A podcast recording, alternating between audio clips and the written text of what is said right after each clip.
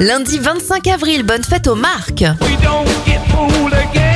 Les événements, la structure de l'ADN est découverte en 1953 et au cinéma en 2001. C'est la sortie du film Le fabuleux destin d'Amélie Poulain. Bon anniversaire à la présentatrice de Danse avec les stars Laughter sur TF1, Karine Ferry, elle a 40 ans, et 53 pour René Zellweger. Direction 2007 pour terminer cette éphéméride avec le titre le plus vendu en France le 25 avril.